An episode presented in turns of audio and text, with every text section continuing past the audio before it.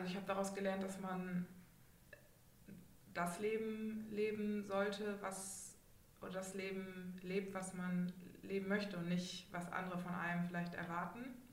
Und dass man flexibel bleiben muss. Willkommen zum Podcast Auszeit mit Sporo-Studierenden, dem Podcast der Deutschen Sporthochschule Köln. An der Sporthochschule gibt es unzählige Geschichten. Jede und jeder von uns kann mindestens eine aus dem eigenen Leben erzählen. Mein Name ist Matthias Oschwald und ich nehme mir eine knappe halbe Stunde Auszeit, um mich mit Studierenden zu treffen. Ich will die persönlichen, spannenden Geschichten und vor allem auch die Personen dahinter kennenlernen. Ich will wissen, was sie erleben, was sie motiviert und was sie antreibt. Das Gespräch soll mich, meine Gäste und vor allem auch euch inspirieren. Denn die Motivation anderer ist auch immer ein Antrieb für die eigene Motivation. Mein heutiger Gast ist Spo-Studentin Leonie. Leonie wurde vor vier Jahren quasi über Nacht zur Bobfahrerin, holt jetzt ihre ersten Weltcup-Medaillen. Wir haben darüber gesprochen, wie es dazu kam, wie ihre erste Fahrt im Kanal war und wie sie heute zu Veränderungen steht. Ich habe eine unglaublich sympathische Frau kennengelernt, die gerne neue Dinge ausprobiert und die in dem aufgeht, was sie tut. Ich hoffe, dass euch das Gespräch genauso viel Spaß macht, wie es mir Spaß gemacht hat und sich die positive Energie von Leonie auch auf euch überträgt. Viel Spaß mit eurer Auszeit mit Leonie. Dauert das wahrscheinlich ewig, bis ich das wieder gebacken kriege. Ist das in der Vorbereitung oder? Ähm, ja, genau. Also nächste Woche geht es äh, um die Wurst. Da wird ähm, entschieden, äh, ja, wer, wer das Ding macht für den Weltcup. Okay. Und äh, ja, mal gucken. Das bedeutet, ihr habt letztendlich äh, Vorentscheide, wer in den Weltcup darf und wer nicht. Ich bin da nicht so konform. Genau, wir sind sechs, ungefähr sechs deutsche Teams. Okay. Und äh, da starten nächste Woche, startet nächste Woche die Selektion. Das heißt, es wird auf drei Bahnen in, in, innerhalb Deutschlands ausgefahren unter diesen sechs Pilotinnen, unter diesen Okay. sechs Teams, wer das Rennen macht. Mhm. Also drei kommen mit. mhm. Ähm, ja, und drei. Drei nicht. Okay. Und äh, wie sind die Chancen?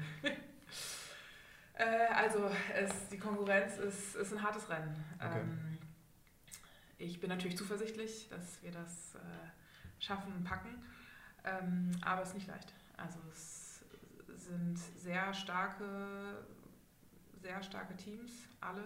Mhm. Und ja, es ist auch so ein bisschen, also unvorhersehbar. Es kann irgendwie alles passieren. Es ist nicht so wie bei den Männern, wo ganz klar, bei den Männern sind auch schon zwei Teams gesetzt. Okay. Ähm, und die fahren nur noch um den dritten Platz Mhm. aus und wir, bei uns ist halt alles offen. Mhm. Ähm, deswegen, also ich kann nichts vorher sagen. Aber natürlich bin ich zuversichtlich. Ja, und, natürlich.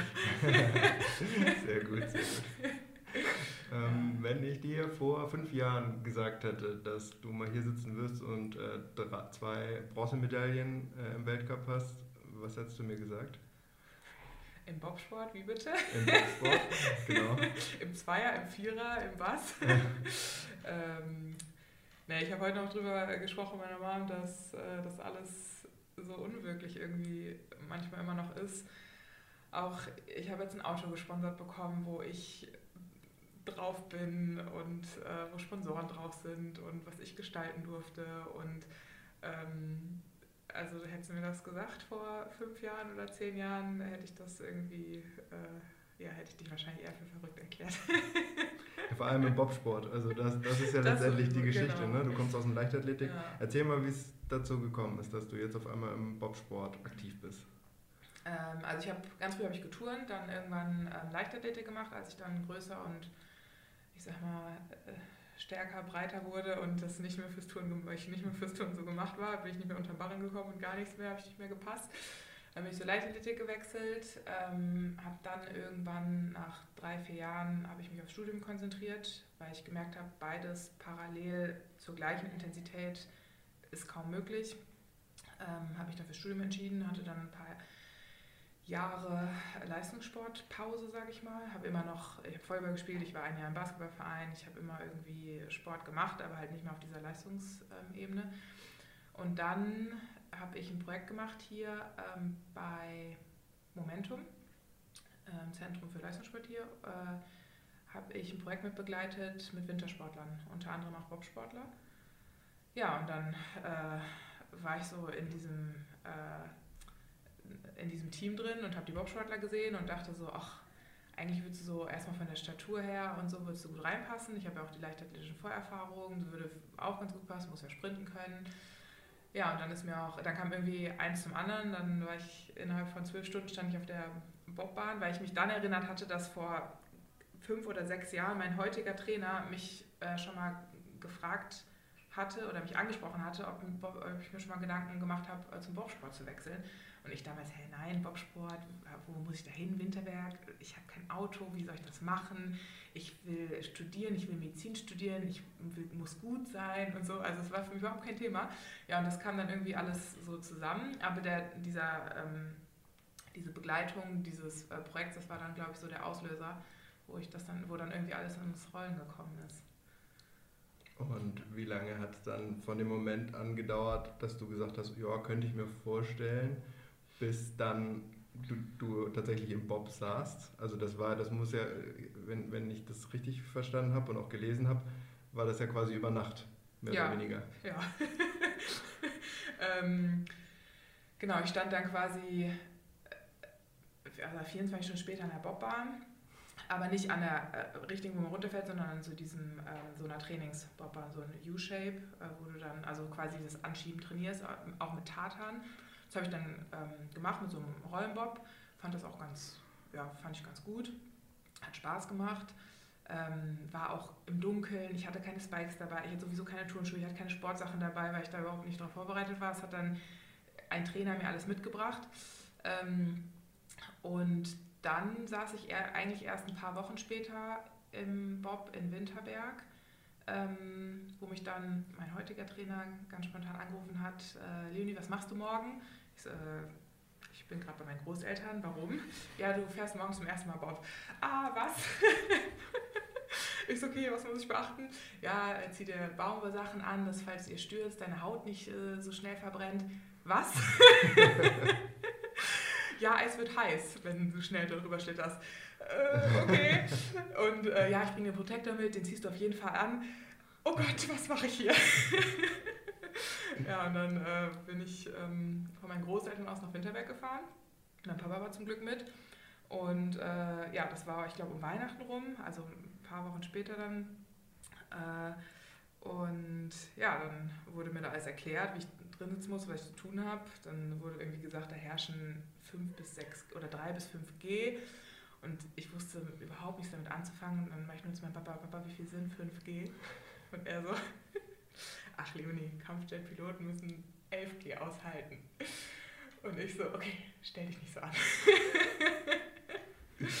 ja, und so kam dann irgendwie eins zum anderen. Aber ich äh, habe mir zwar, zwar fast in die Hose gemacht, aber äh, ich fand es irgendwie, bin unten ausgestiegen, fand es aus irgendeinem Grund mega cool, obwohl total ruckelig und blaue Flecken und ich überhaupt keine Orientierung hatte. Aber ich fand es irgendwie, wollte ich nochmal. Also kann ich mir bis heute nicht so richtig erklären, aber war so. und dann war die Entscheidung ja im Prinzip schon gefallen.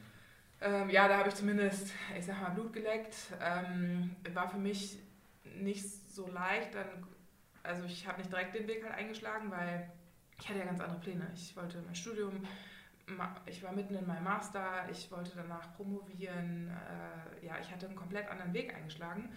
Ähm, und deswegen, ja, ich habe gemerkt, es macht, ich möchte das machen, aber ich habe mich zu dem Zeitpunkt noch nicht halt ganz getraut, da sofort da alles in die andere Richtung zu schieben. Das war dann auch eher so ein Prozess. Ne?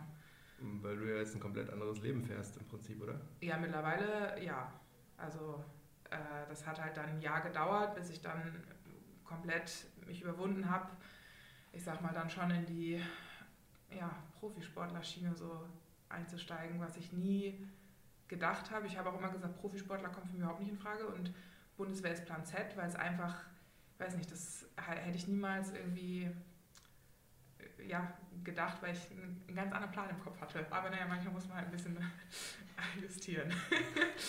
Und das fiel wahrscheinlich fiel dir nicht einfach dann wenn ich das richtig raushöre. Nee, nee.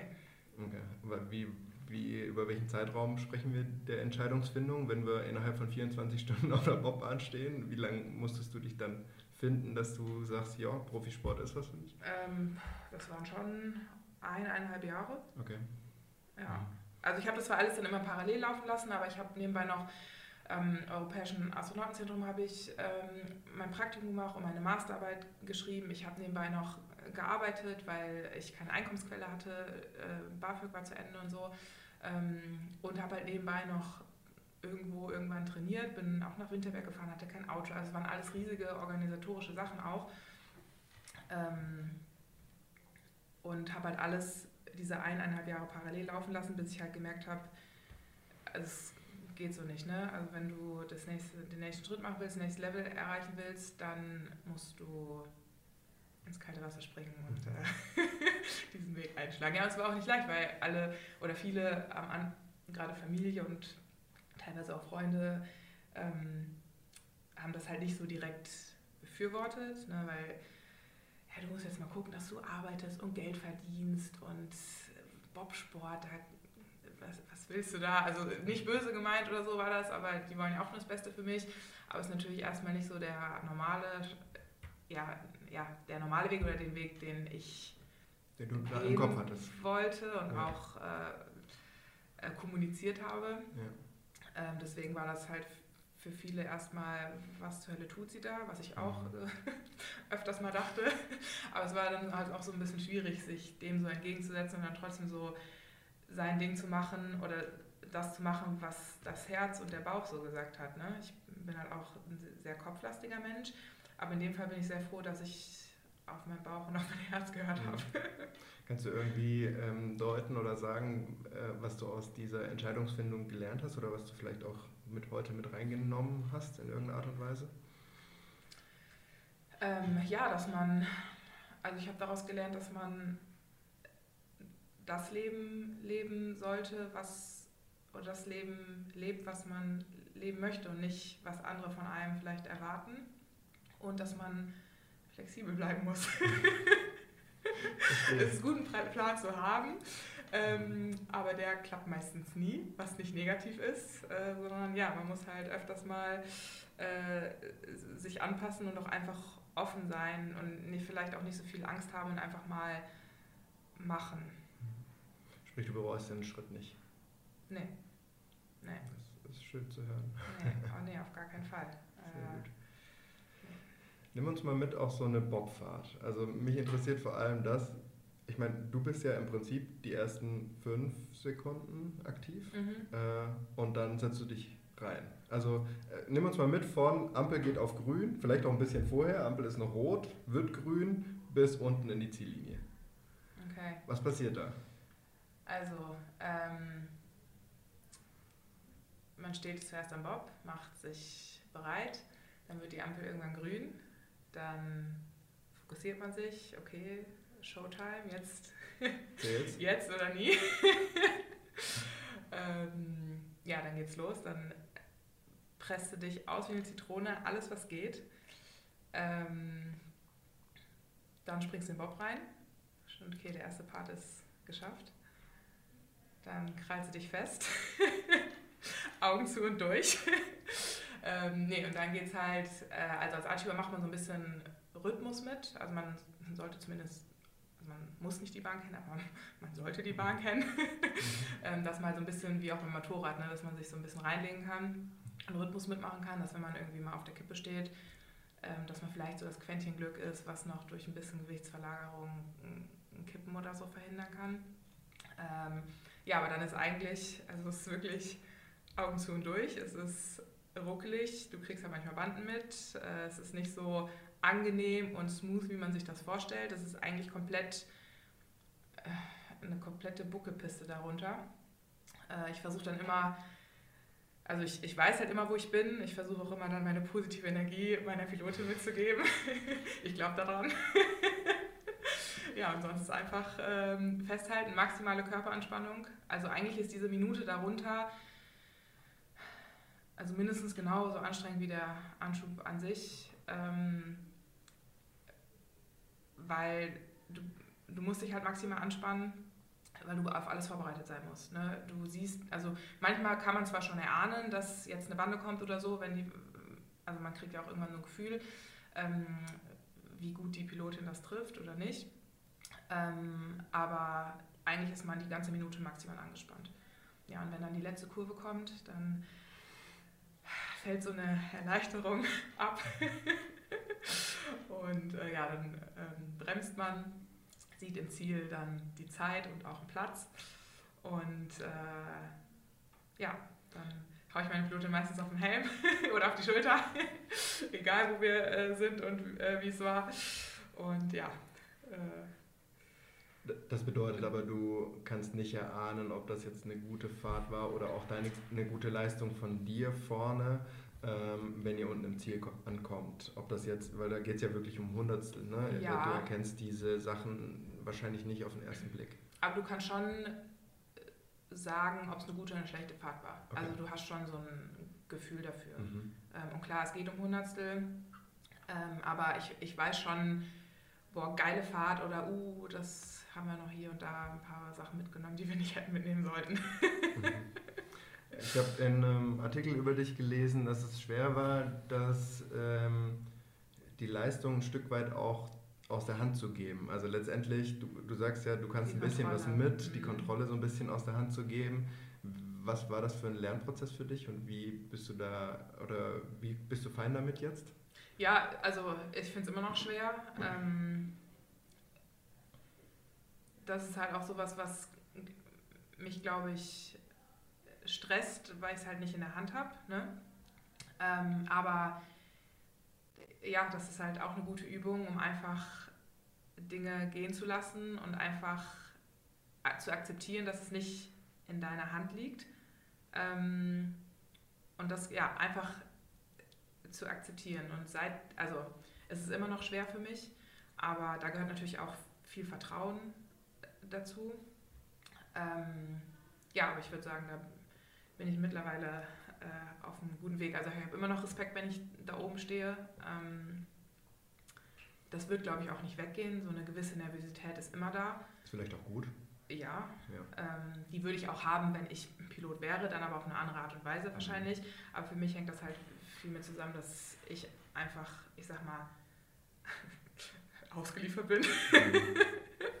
aber das ist halt der Job. Also ja, ähm, ja das ist das oder diese Eigenschaft ähm, gehört halt zu dem Anschieberjob dazu. Ne? Mhm. Und was ich mich immer wieder frage, im Fernsehen werden ja oft die Pilotinnen genannt. Dann ist das das Team XY und mit der Anschieberin mhm. Z.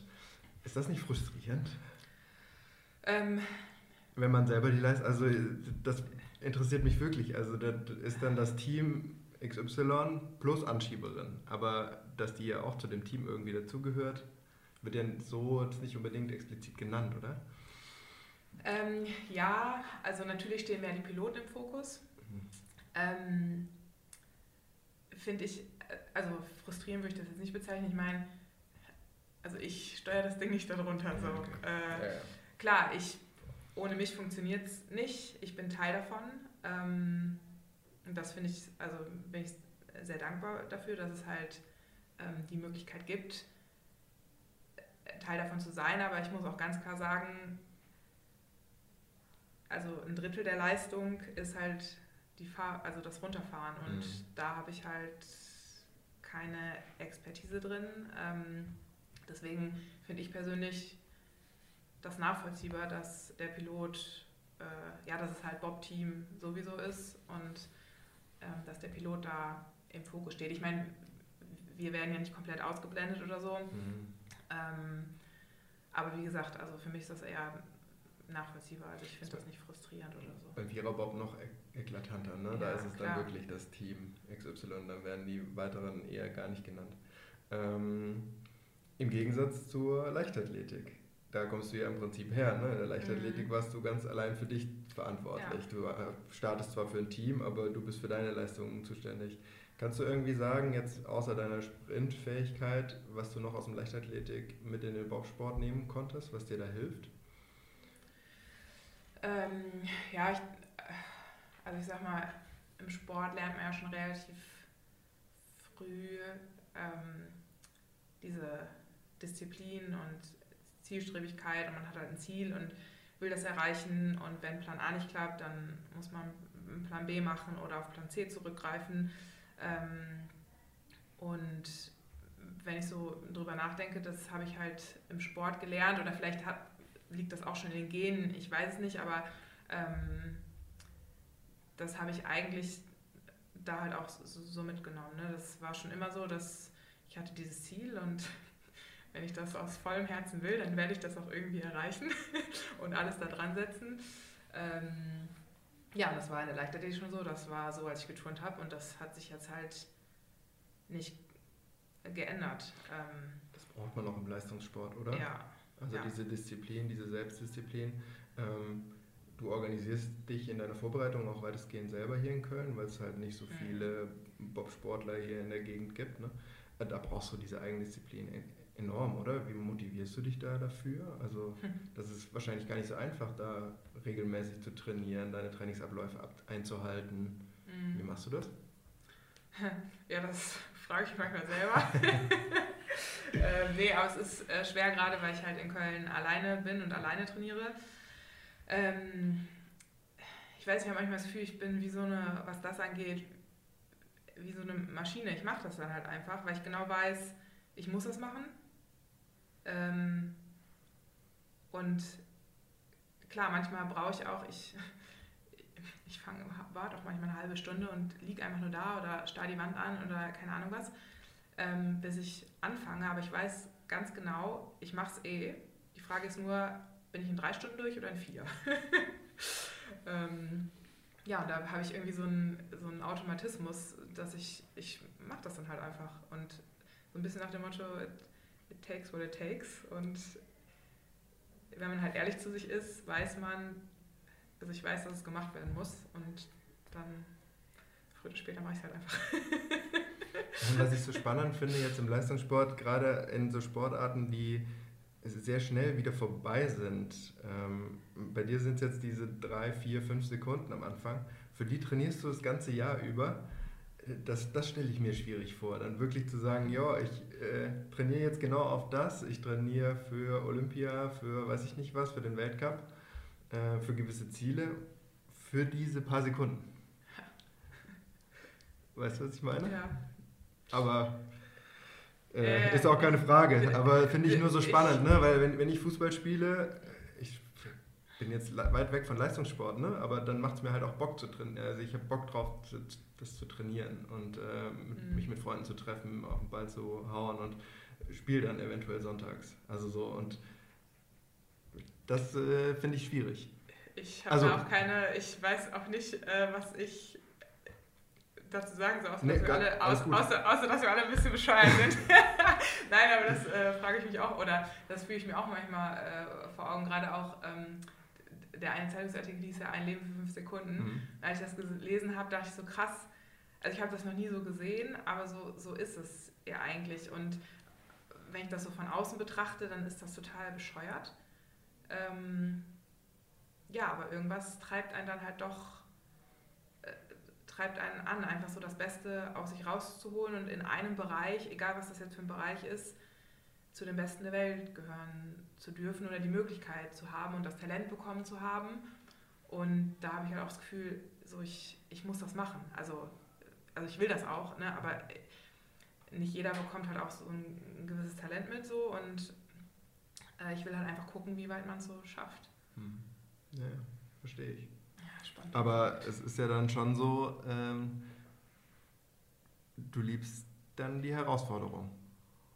Also das erkennt man ja dann schon, dass du darauf na, nicht aus bist, aber dass du einfach auch gerne die Herausforderung annimmst und sie äh, bewältigen möchtest. Ja, ja, aus der Komfortzone raus. Ich bin komplett aus meiner Komfortzone raus. Also äh, ja. nicht nur ein bisschen, sondern ganz, ganz, ganz, ganz weit, weit weg. weg.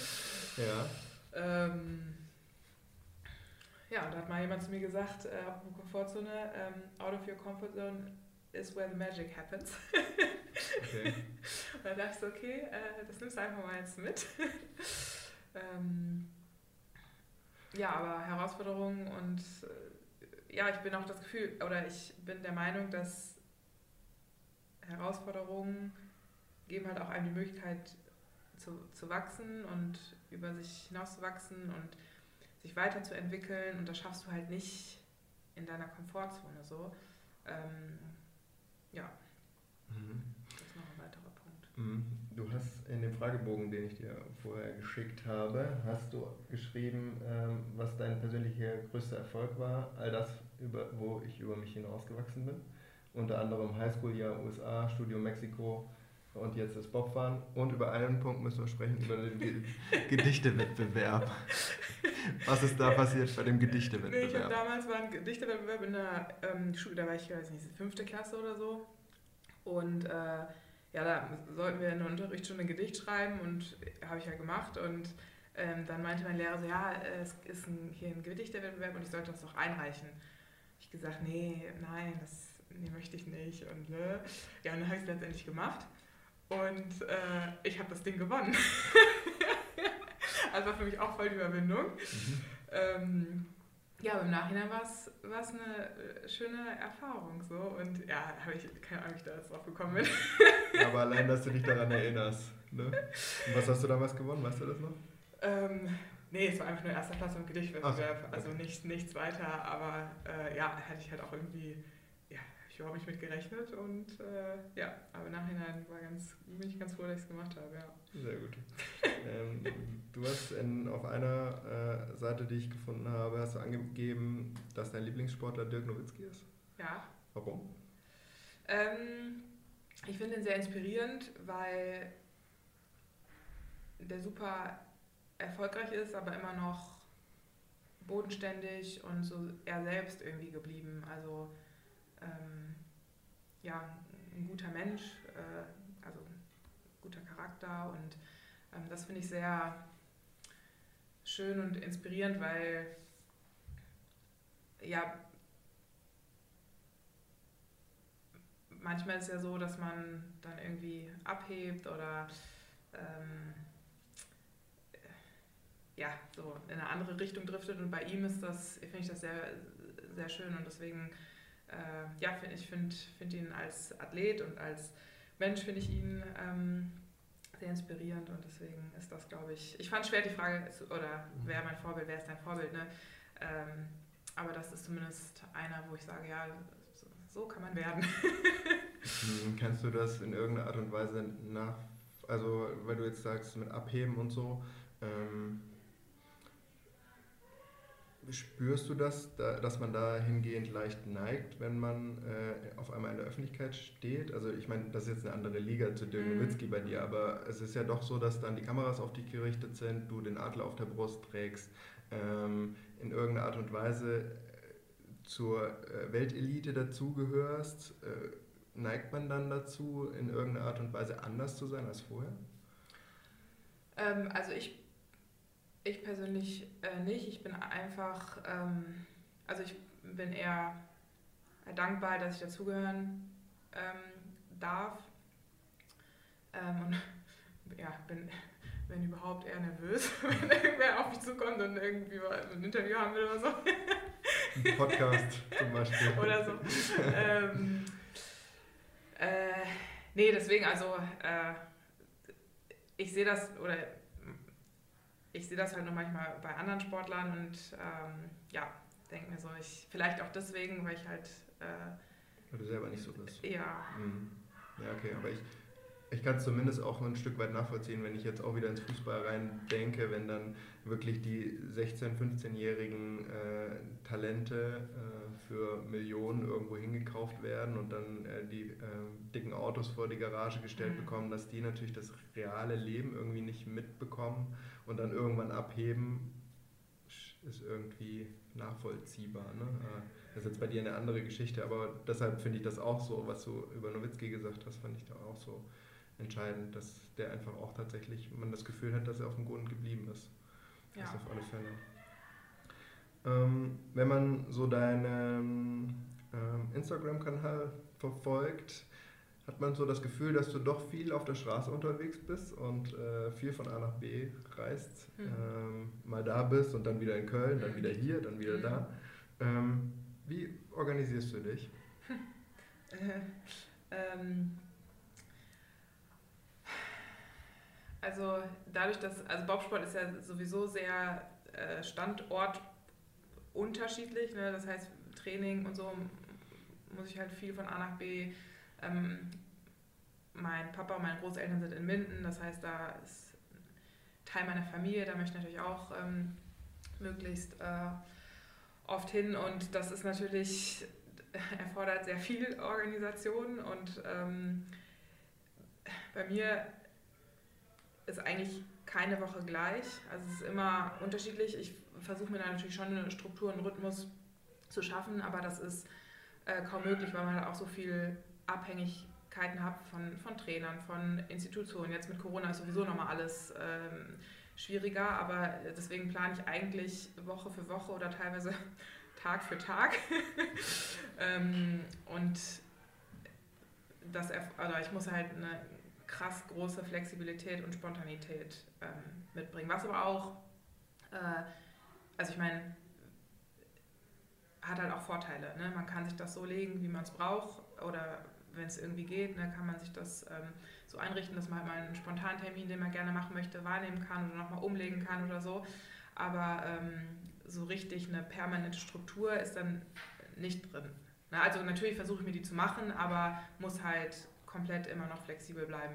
Mhm. Aber es ist ja schon so, dass du dann dein Leben da drumherum baust letztendlich. Ne? So ja, soziales ja, Leben und so ja. ist extrem schwierig vermutlich. Bitte? Was? So, so soziales Leben äh, drumherum musst du schon so angleichen, dass es dann auch mit dem Bobsport dann passt. Also der Sport nimmt schon, also klar, Sport ist an erster Stelle ne, und alles, was ähm, dafür zu machen ist. Und ja, das ist auch mehr als Training. Viele sagen, naja, du trainierst drei Stunden und was machst du denn den ganzen Tag? Mhm. Da gehört ja viel mehr zu, mit, mhm. mit Physio, mit Vor- und Nachbereitung und Sponsoren. Und also da ist das ist mindestens eine 40-Stunden-Woche.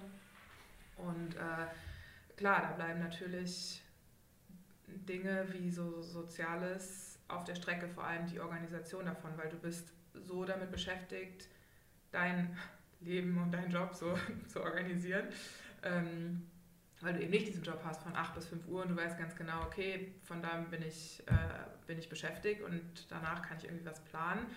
Ähm, und das bleibt halt dann schon auf der Strecke. Also ich versuche da immer noch, also ich mache auch noch andere Dinge und so, aber ähm, das merke ich schon, dass das ein Einopfer ist, was man bringen muss, dass es halt nicht mehr so ist.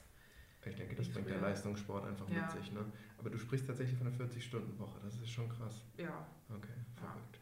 Ja. Und äh, wie organisierst du dich rein strukturell? Bist du mit einer mit dem Handy unterwegs oder mit dem Kalender oder ja, muss ich mir das vorstellen? Kalender. Kalender. Und da trägst du dann einen, ja. wann was stattfindet und. Ja, okay. ich habe sonst mal ganz klassisch ähm, in, also, äh, auf, in so ein Büchlein geschrieben, aber mittlerweile mit in der Zeit äh, hast du das dann nicht immer mit. Dann, ah, ich habe es ja jetzt auf dem Handy gemacht, alles. Mhm. Da kannst du immer direkt gucken. Das ist eigentlich äh, ist ganz praktisch. Okay.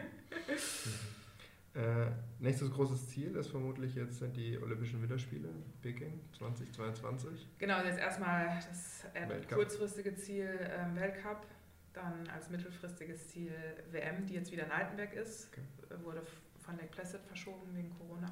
Ähm, äh, also wieder eine Heim-WM.